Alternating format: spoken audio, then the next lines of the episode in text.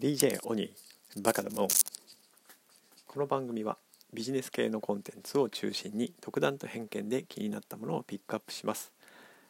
必ずしも世間的に旬なものとは限りませんのであしからず。それではスタートです。はい、えー、今日は褒め方叱り方対話と傾聴でフラットな親子関係にというですね日経デュアルの記事をピックアップしたいと思います、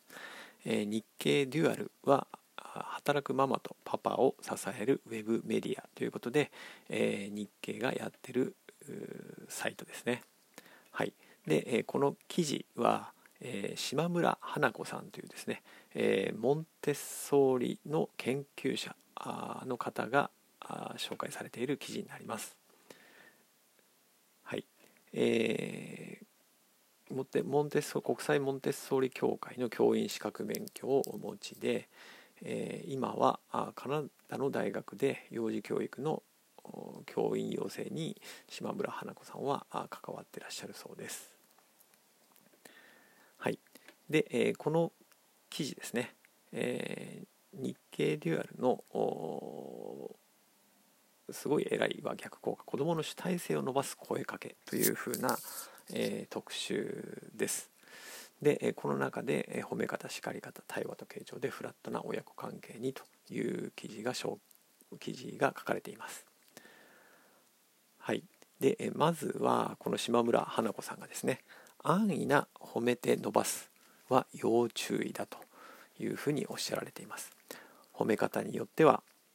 子供に不安やプレッシャーを与えて、えー、モチベーションが下がる要因になったりと悪影響を及ぼすことがあるということです。子供を一人の人間として尊重する姿勢でどのように褒める叱るをすればよいのかっていうふうなあ Q ですね。はい。クエスチョンに対して大人と子供は対等な関係褒める叱るも対話が大事というふうな答えになっています。モンテッソーリ教育では、えー、子どもに対して絶対的な尊重を基盤にしているというふうにおっしゃられています。子どもは生まれながらに能力を持ち合わせたパワフルな学習者であり権利を持った一市民としてみなしている。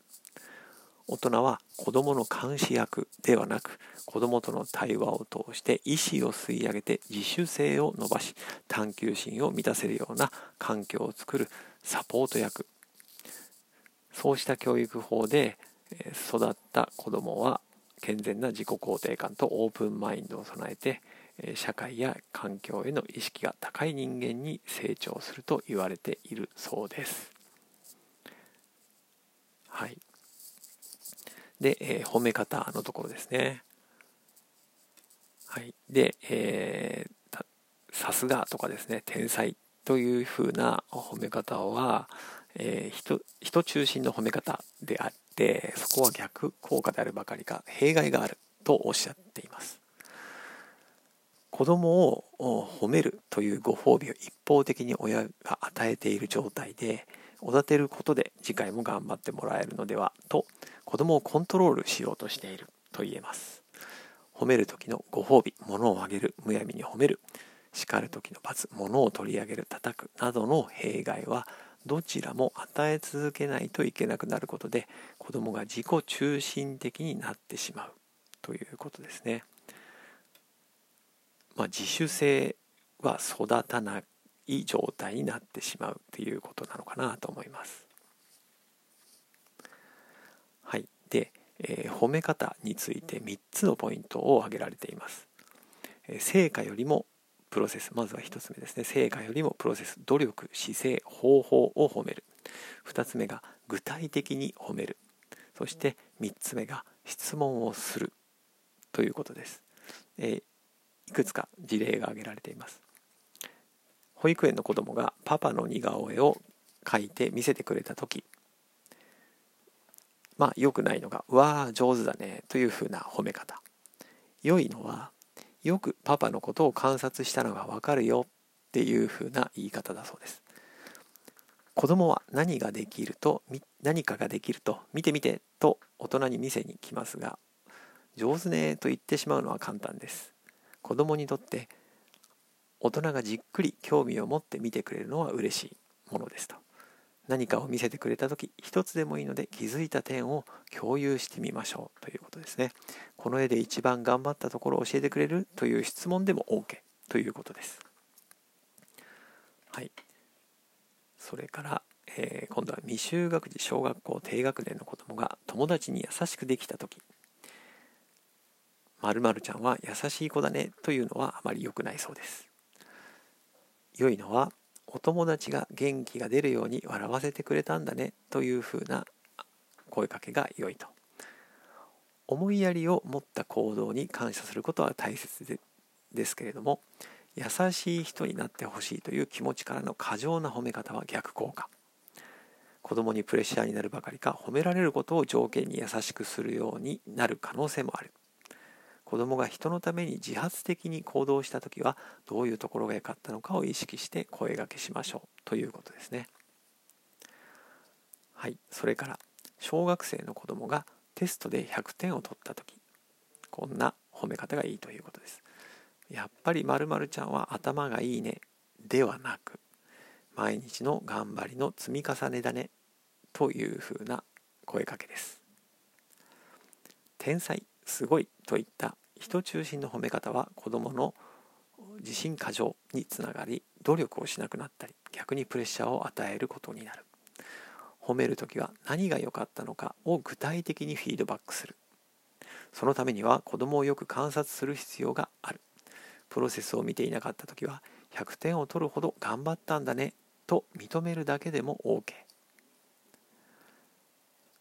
ここで一番頑張ったところはどこ？って聞いてみるのもいいと。いうことです。子供を無理に褒めようとする必要はありません。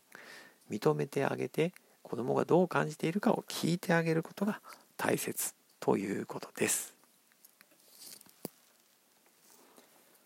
はい。えー、この記事はですねこの後叱り方とアクティブリスニングというところに続いていくんですけれども、えー、今日のところは褒め方のところまでにしたいと思います、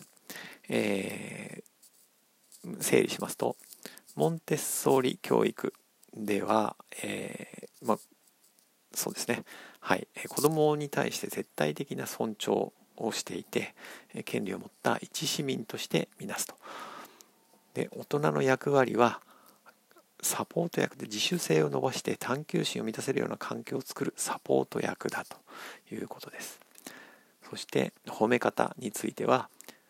さすがとか天才といった人中心の褒め方ではなくポイントとしては成果よりもプロセスを褒める具体的に褒める質問をするという方がいいということですはい。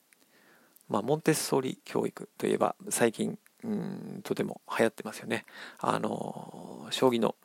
藤井聡太さんなんかがモンテッソーリ教育で、え、育ったというふうなことがとても話題になっているかと思います。なかなかこの褒め方もちょっと訓練しないと、えー、そのプロセスとかですね、えー、具体的にっていうのは、まあ、簡単ではないですけれども、えー、ちょっとしたことでもできるのかなというふうに思うので、え、まあもう今日からでもやってみたいなと思います。はい、えー、今日も最後までお聴きいただきありがとうございました。それでは今日も良い一日をお過ごしください。DJ お兄でした。See ya!